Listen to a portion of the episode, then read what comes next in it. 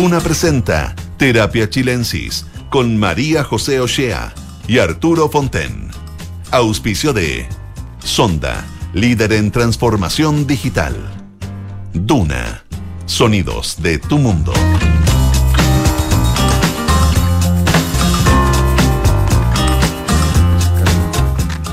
Hola, hola, ¿cómo están? Muy buenas tardes. Bienvenidas y bienvenidos a un nuevo capítulo de Terapia Chilensis en este día jueves 7 de septiembre. Arturo Fonten, ¿cómo estás? Muy bien, ¿y tú cómo estás? Se te ve muy bien. Qué bueno, me alegro, muchas gracias.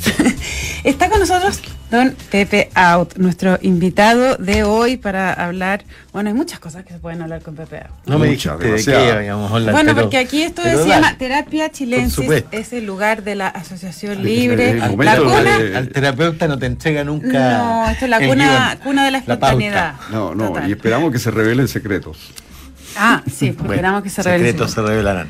Oye, eh, bueno, gracias por venir. Siempre muy interesante tenerte aquí frente a los micrófonos de Radio Duna.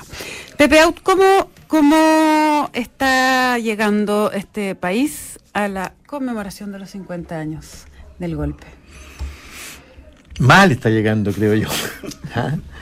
Mal está llegando, aparte del contexto general de estancamiento de, yo diría que por primera vez los chilenos empiezan a sentir que están inseguros de que sus hijos van a vivir mejor que ellos. Los propios jóvenes ya pierden la seguridad que tenían durante varias décadas seguidas. ¿ah?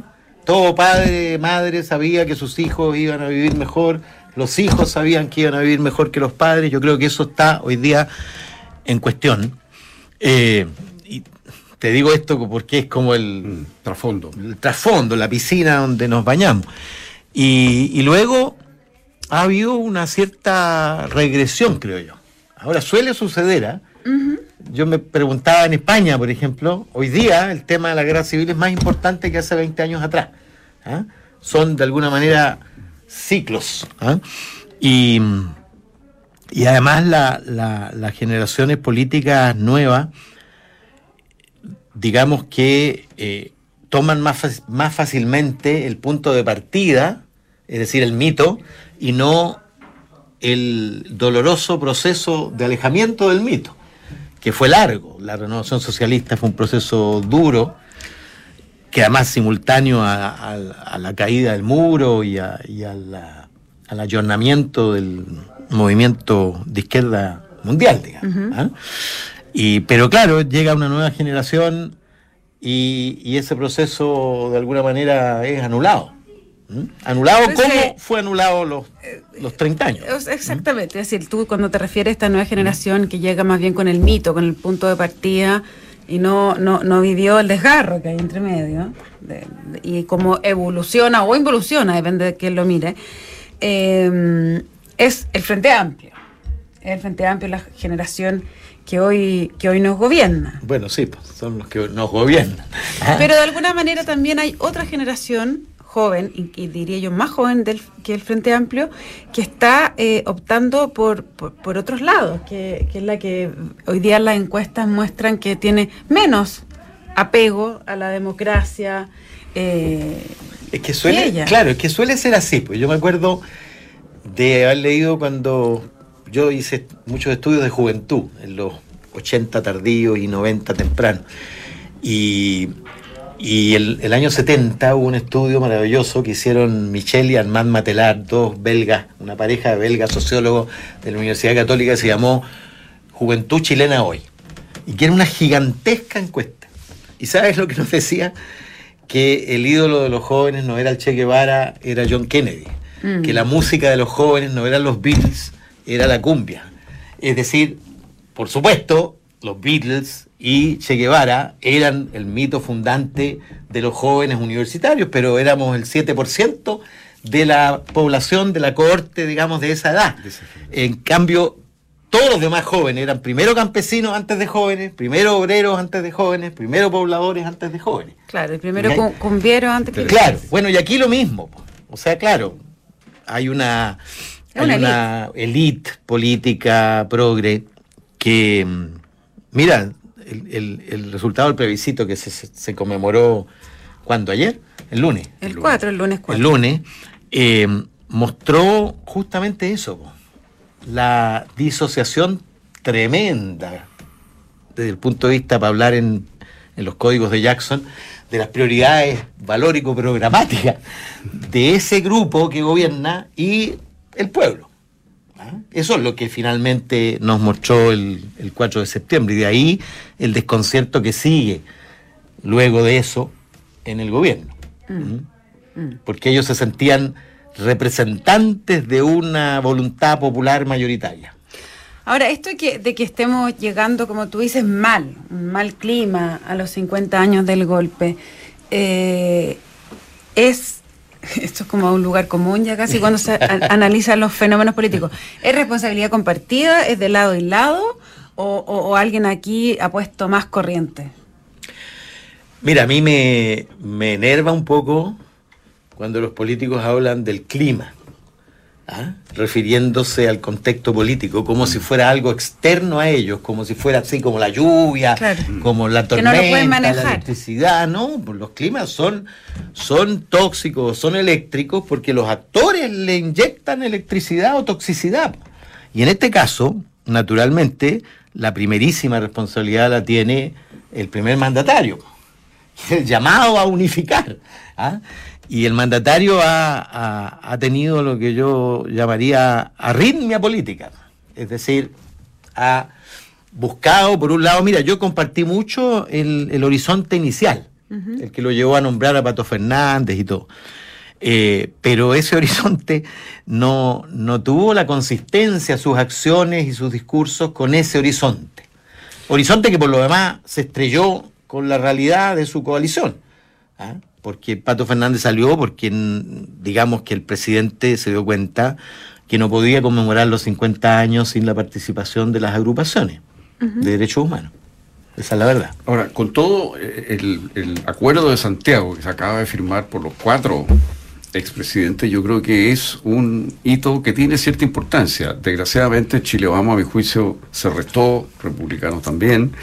Eh, en fin, eh, no sabemos qué va a pasar con los partidos, pero a mí me parece muy eh, buena la iniciativa y yo aplaudo que Sebastián Piñera haya firmado ese documento. y yo esperaría, todavía espero, no puedo convencerme de que los partidos no se adhieran a ese documento. Lo que pasa es que si tú miras, a propósito, los partidos de Chile Vamos hicieron un documento propio, claro, ¿ah? eh, que tiene contenidos muy similares. Similares. Eh, eh, y yo escuchaba a Macaya viniendo en mi auto en alguna radio la competencia, uno nunca sabe cuál está escuchando. ahora está escuchando la 89.7 radio, una, la más importante y mejor radio de su día. ¿Ah? Y decía que compartían plenamente el contenido de la carta. El punto es que, claro, el, texto está bien, el contexto es el que les hace imposible, eh, les hizo imposible firmar un texto. Eh, mira, cuando tú... Pero y no le en, mi experiencia, el presidente dijo que no le iba a rogar ahora. En mi experiencia, en mi experiencia, que no es tan larga, pero es larga, eh, cuando uno quiere firmar algo con adversarios políticos, socios políticos, primos, hermanos, en fin, eh, lo que hace es formar un comité de redacción de un documento. ¿Ah? No les digo, oye, aquí tengo este documento, vengan acá a firmarlo. Es, como el mínimo, el mínimo. Y, yo creo que ahí falló el gobierno. Como se hizo el acuerdo por la nueva eh, constitución. Evidente, y, todos los, y todos los acuerdos. Pues nadie firma un compromiso, menos en las condiciones actuales donde, mm, donde el gobierno está debilitado. O sea, el gobierno tiene... Eh, yo creo que el presidente ¿Mm? efectivamente ha sido errático en su actuar, no en su intención. Ojo, que, yo le rescato mucho la intención que tiene de lograr esto, eh, este acuerdo y que estén todas las fuerzas políticas eh, y mirándose el futuro, etcétera. Pero sí, eh, como dices tú, le ha ido poniendo unas corrientes muy contradictorias. Claro. Entonces, de alguna manera, cuando la derecha dice yo no voy a sumarme porque la, estas declaraciones tienen que darse en un clima previo, tienes que, eh, en el fondo, crear las condiciones climáticas para que eso se dé. no están. Ahora, mi pregunta es, ¿es suficiente argumento para no firmarlo? Que el presidente eh, no haya creado las condiciones de la forma apropiada? No sé, mira, yo, yo francamente, eh, no creo que el país esté en vilo esperando la firma de este documento, primero. No. Eh, porque yo diría que el país lo que está viendo es una disputa política. ¿Ah? No, yo creo que no está en vilo, pero yo creo que, pero yo creo que lo ve con mucha tristeza. Claro, constata. Sí. ¿Ah? El país constata que eh, yo leía a Eugenia Weinstein el otro día, hoy creo, una carta que decía, por mm. favor, dejen de pelear. ¿Ah? Eh, y se lo decía el Congreso. Claro, porque al mismo momento en que se está firmando una carta, eh, se está vociferando en el Congreso, ¿ah?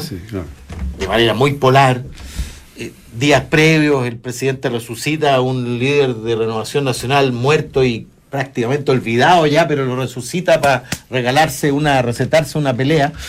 en fin, eso obviamente no predispone a tu adversario a concurrir a tu territorio, porque finalmente eh, eh, el presidente es el que, el que aparece articulando. ¿ah? Y si el presidente te ha golpeado y el presidente tiene 28% de respaldo y 60 y tantos por ciento de rechazo, los incentivos que tiene la oposición para hacerlo requerirían una actitud más colaborativa, más modesta, menos beligerante, ¿ah? creo yo. Ahora, yo si estuviera en, los zapatos de los líderes opositores, por supuesto, eh, firmaría y habría llegado yo con un documento al presidente ¿Ah? Para bueno, eso, es lo que te iba a decir, eso es lo que te iba a decir, o sea, ya, de acuerdo, se debió haber, haber habido un comité, pero dado que no lo hubo, lo que correspondía era decir, bueno, cambiemos tal frase, eh, yo propongo que el punto 2 tenga tal contenido pero no esto de decir que porque la ceremonia o los gestos previos o la actitud general del gobierno no es proclive al acuerdo, entonces restarse, yo creo que es un error, yo creo que es una, un cortoplacismo impresionante. Son el tipo de cosas que después penan en la historia. eso es lo que yo pienso, que después penan porque eh, en el fondo es como los huevos, el huevo a la gallina, porque dice, bueno, el 80% de la gente no está ni ahí con este tema y lo único que ve que es una pelea de políticos más. ¿Y qué, qué es lo que hace eso? Hace que la gente se siga distanciando de la política y siga y, eh, eh, completamente desafectada y no vea que se ejercen ningún tipo de liderazgo de conducción, que es lo que se esperaría de, eh, de sus líderes políticos. Entonces, al final, eh, me parece que es seguir girando en el mismo círculo y que nadie rompa eso. Exacto. Sí, ¿Ah? pero a mí me parece meritorio que la respuesta no haya sido amurrarse y, y no firmar simplemente, sino poner por escrito sus propios compromisos. ¿ah? que, finalmente, que finalmente son los mismos compromisos. Sí, sí, pero el peor es nada. ¿Ah? pero el peor es nada. a, mí lo que me preocupa de todo esto es que, es que, es que o sea, visto desde fuera, esto parece una rosca eh, increíble, digamos, de, ininteligible. Y después tú ves los dos documentos y son casi iguales. Entonces tú dices, bueno, pero ¿qué, es esto? Bueno, pero eso, eso ha pasado. Oye, cuando yo era estudiante, resistente, principios de los 75, 76, 77, leí por primera vez, como semiadulto, digamos, el programa de Tomich. Yo había leído el de Allende, yo era allendista. Y los dos programas eran inverosímiles, pero inverosímilmente muy parecidos. Y yo me preguntaba, desde la condición de antidictadura, ¿cómo Cresta no pudieron consensuar un programa común y una coalición amplia que lo sustentara. Los dos proponían cambios estructurales en la sociedad chilena. Y, cuando he interrogado a, los actores, eh, porque cuando tú lees además los discursos, eran, ¿ah? unos no le daban ni la sal ni el agua, los otros después eh, con, la democracia cristiana ni a misa, en fin. Eh, una, una polarización que no tenía que ver con los objetivos específicos declarados. Sí, pero yo ¿Ah? creo que es distinto, fíjate, porque me parece a mí que Tomic perdió toda influencia en la democracia cristiana una vez que perdió. Sí. Y Frey pasó a ser el líder. Sí, pero no. Y pero Frey estoy hablando de, antes de perder, Ah, no, ah, tú dices antes durante la campaña. Obvio, antes de perder. Eh, Tomic propuso la unidad social y política del pueblo. Ah, bueno, y le cerraron la puerta. En, sus dos programas. Y le cerraron la puerta en las narices de una manera brutal pero ¿Ah? en fin, ya una discusión histórica, pero pedirle a Allende y a la Unidad Popular que hubiera retirado su candidatura para sumarse a la de Tomic era imposible. No, no, necesariamente, no necesariamente eso, pero... Ya, pero tú, te, refieres a la campaña, a, las, dos campañas presidenciales de ese momento, del año no, Y lo que se refiere es que muchas veces la política dice lo mismo. Claro, y, son, son razones de ambiciones personales, de... Sí, pero yo, yo, tengo la impresión de que en ese caso había la, democracia cristiana representaba y había representado eh, una alternativa al proyecto de la Unidad Popular. Y, en ese sentido, a pesar de que el programa de Tomich era muy parecido, Está bien. El pueblo demócrata cristiano está bien, pero, estaba muy lejos de la Unidad En términos sociológicos, si tú quieres, la democracia cristiana representaba a la clase media ¿ah? y el campesinado, digamos. Mucho más que la Unidad Popular y la Unidad Popular a la clase obrera. Era evidente Oye, la UP fracasó por la clase media. Yo pienso, fíjate que, no sé, yo basado en los estudios de Valenzuela, creo que, esa idea de, los partidos chilenos como clasistas no, no, no se sustenta en las votaciones. O sea, la... la es que se encuentran. ¿ah? Sí. Se encuentran. O sea, no, no eh, por supuesto que los partidos eran todos eh, pluriclasistas en Chile, con la excepción de la de la de la clase alta que sí era mayoritariamente derecha. Bueno, eso es una pero constante. pero la clase media y la clase baja de la época se repartía. Incluso hay un estudio de un politólogo que, que se hizo, de un sociólogo, que se hizo el 73, me parece, en poblaciones, y, se encontró con que todas las poblaciones que él estudió estaban divididas. Sí, pero, pero, eso, eh, no, pero eso no... Entonces, no es que la clase haya determinado la política en Chile. Está bien, está bien. Yo creo que eso es una, una visión... no de un modo caricaturesco, pero anda a ver la votación en Lota. Bueno, es que ¿Ah? eso era, ese es un caso la particular. Clase obrera. es que justamente Arturo Valenzuela analiza que Lota, ese es un caso particular, ¿Ah? Lota. O sea, las minas, las minas son, o sea, yo he visto, yo, esos son casos muy particulares, pero eso no es la clase obrera. yo he visto el general. resultado de Allende, Tomis y Alessandri, comuna por comuna. Y te puedo decir que hay una correlación. No hay una correlación. Creo que estás equivocado. Clase obrera y voto izquierda. Entre clase obrera y voto izquierda. Bueno, yo basado en los estudios de Venezuela creo que estás equivocado. Oye, ya, pero es de esta arqueología política que no vamos a, resolver en este programa. Me gustaría hacer, eh, ¿cómo se dice? Predicción política más bien, que es eh, un poquito mirando hacia adelante. ¿Cómo, ¿Cómo se viene hacia adelante? ¿Cómo se sale de este embrollo, este eh, clima auto, autogenerado, eh, de este clima político tenemos por delante, eh, o sea, y por en paralelo, más que por delante, un Consejo Constituyente, donde también las cosas se han puesto difíciles, aunque se han cedido algunas cosas republicanas, han cedido alguna enmienda, al otro no, pero está tenso el ambiente ahí también, y eso, por supuesto, conlleva un plebiscito a la vuelta de la esquina. ¿Cómo se ve este, este futuro? Mira, inmediato. Primero, yo, a mí no me sorprende que haya tensión. Eso es propio de cualquier mm. proceso. ¿ah? Y tampoco me sorprende que no lleguen a acuerdo antes de que tengan que llegar a acuerdo.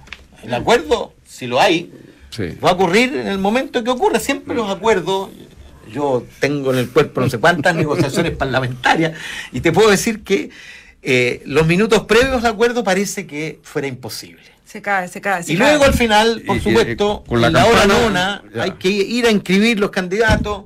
¿ah? Una vez nos quedamos dentro, en los tiempos en que se podía, y estaba Juan Ignacio García, nos quedamos 26 horas adentro ordenando, terminando y uno, y uno quiere una ¿Ah? reportera para afuera de Esmeralda, muerte frío. Exactamente. Bueno, lo que te quiero decir es que, ¿cuándo se va a producir el acuerdo si se produce? O bien, cuando eh, con las enmiendas aprobadas vaya la propuesta al, al comité de expertos y se produzca allí entonces qué enmiendas dejamos y cuáles negamos, o cuando vuelva del comité de expertos al Consejo Constitucional con todas las enmiendas discutibles, rechazadas, ese va a ser el momento en que tienes de nuevo tres quintos para esas enmiendas rechazadas, para cuáles tienes tres quintos y para cuáles no la tienes. ¿Ah? Y ese va a ser el momento de la, la hora de la verdad. Esperar que se arreglen dos meses antes de que termine el proceso es ridículo. tiene que haber tensión, tiene que haber disputas, si, si no, ¿para qué te eligen? No, claro. Pero, pero tanto que se le ha puesto esto que tiene que ser una cosa de la unidad, y se incluso se habla de cosas de unidad de propósito, o sea, como está lleno de declaraciones de intenciones que eh, son pero, pero probablemente haya, o sea, hay un espacio, creo yo, hay un espacio porque es de interés tanto de Cast como del presidente Boris que esto termine en una propuesta de acuerdo. Además, los números obligan a eso, si se quiere terminar bien. ¿Por qué sentido? En el sentido de que, de que si la propuesta no es de consenso, aun cuando sea de la mayoría, eh, va a ser rechazada. Porque hay un electorado de base rechazista. Si tú le agregas el componente político de la izquierda oficialista, y se va a rechazar. El, electorado rechazista que rechaza cualquiera de las dos, digamos. Cualquiera de las cosas que venga del sistema político, digamos. Tú tienes ahí un electorado rechazista de base. Agrégale eh, una de las opciones políticas y tienes ya, bueno, la historia del rechazo. Y por lo tanto, o hay, o hay acuerdo, o, hay no hay nueva constitución. Y el rechazo daña a las candidaturas de Cast, de bueno, Matei, de. Por lo mismo.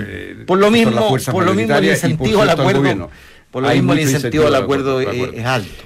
Pero hay gente que, que pondría en duda tu, tu diagnóstico, tu diagnóstico dejando al lado el deber ser, sino que simplemente el otro día en un... hay gente que considera que, por ejemplo, aunque haya división en ciertas materias ¿Mm? que tienen mucho que ver con la vida cotidiana de la gente, libertad de elegir en salud, previsión, educación o cosas de esas, temas de seguridad, eh, disminución del número parlamentario, son justamente el tipo de banderas y de inquietudes que tocan a la gente, a la gran mayoría despolitizada y anti-elite del país. y que la manera de conseguir esa votación es incluir eso aún contra la visión de los partidos de gobierno. Bueno, los partidos de gobierno también tienen que tomar conciencia de eso.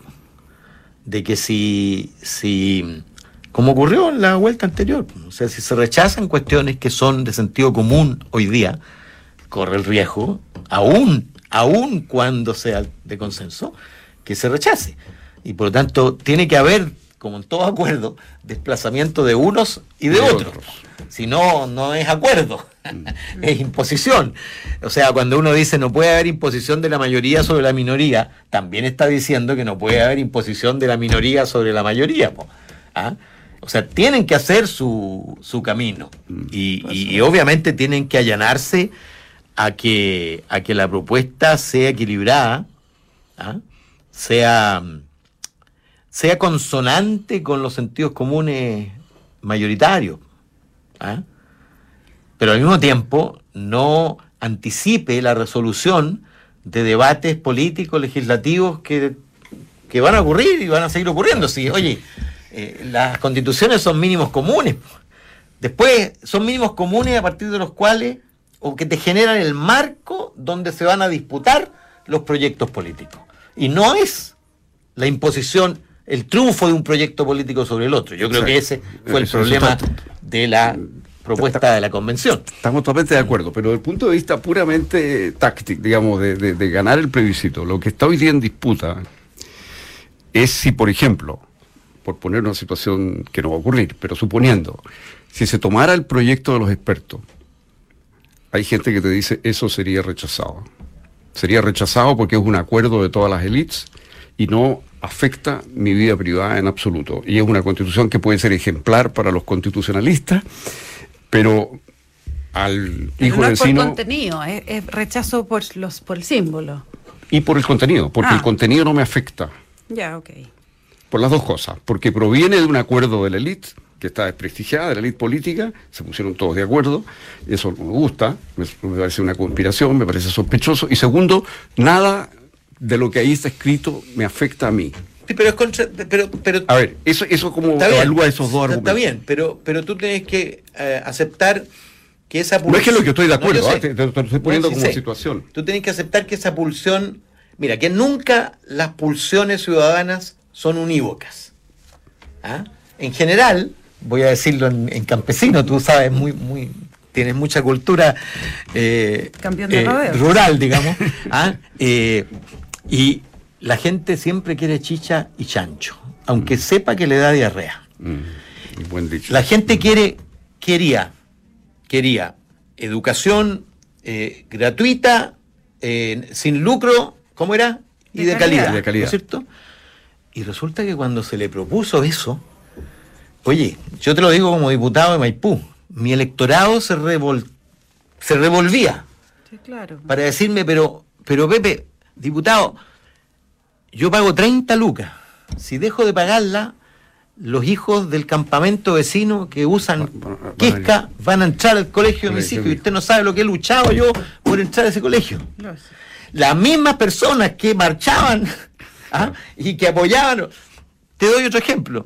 La misma gente que aplaudía no más a FP, ¿ah? luego cuando le preguntaban dónde quería que se depositara su, cotización adicional, ¿ah? bueno, es chiste ancho. Entonces, eh, cuando, si tú tomas de manera unívoca, y la política tiende a tomar de manera unívoca las cuestiones, y, y, se tropieza. Piensa tú que cuando ganó Bachelet, en segunda vuelta además, y, ganó por Bocover, como se dice en el fútbol, a Evelyn Matei, ¿se acuerdan? Eh, se dijo el país viró a la izquierda. Sí. Y las reformas rebotaron en la clase media. Luego vino Piñera y ganó en segunda vuelta, después de un magro resultado en primera, ganó en segunda vuelta, el país viró a la derecha, hay que revertir todas las reformas, terminamos con un estallido social. Luego Boris ganó en segunda vuelta y se dijo, ahora sí que el país viró a la izquierda. Y mira dónde terminamos. Con un consejo de republicanos. y luego con un consejo dominado por republicanos. Eh, pero el país no ha virado. El, pero en una palabra, antes que se nos acabe el tiempo, ¿qué tiene que pasar para que se apruebe el proyecto constitucional? Entonces, en suma. En suma, tiene que, tiene que estar eh, en el campo del apruebo el, gobierno y la oposición. ¿El gobierno, tú crees? ¿El gobierno? Porque dicen, hay gente que dice... El, que... gobierno encarnado por, por los partidos de gobierno, quiero decir, el oficialismo. ¿Ah? Por supuesto. ¿No eres, de, ¿No eres de los que dicen que, que Boric tiene que decir que vota rechazo para que se apruebe? no, no, no. No, porque hay gente que piensa eso. Sí, no, ese argumento está en el aire también. las cosas, no, mira, eh, eso funciona cuando tú quieres aprobar algo. Mm, eh, tú puedes convertir una elección en un plebiscito al gobierno. ¿Ah? Pero cuando se quiere rechazar, no, no funciona. Es al revés. Eh, si, es que, si es que se impusiera la derecha y hicieran la propuesta digamos, las cosas van a ser planteadas como si fuera la constitución de Cast. Y por lo tanto va a ser un plebiscito a Cast. Y también lo va a perder. Pepe Out, Arturo Fonten, muchísimas gracias por esta conversación de terapia chilense. Les cuento que la transformación digital de tu empresa nunca estuvo en mejores manos. En Sonda desarrollan tecnologías que transforman tu negocio y tu vida innovando e integrando soluciones que potencian y agilizan tus operaciones. Descubre más en sonda.com, Sonda Make It Easy. Quédese con nosotros porque a continuación información privilegiada al cierre y luego sintonía crónica debut junto a Bárbara Espejo y Francisco Aravena. Muy entretenida la conversación. Muchas gracias.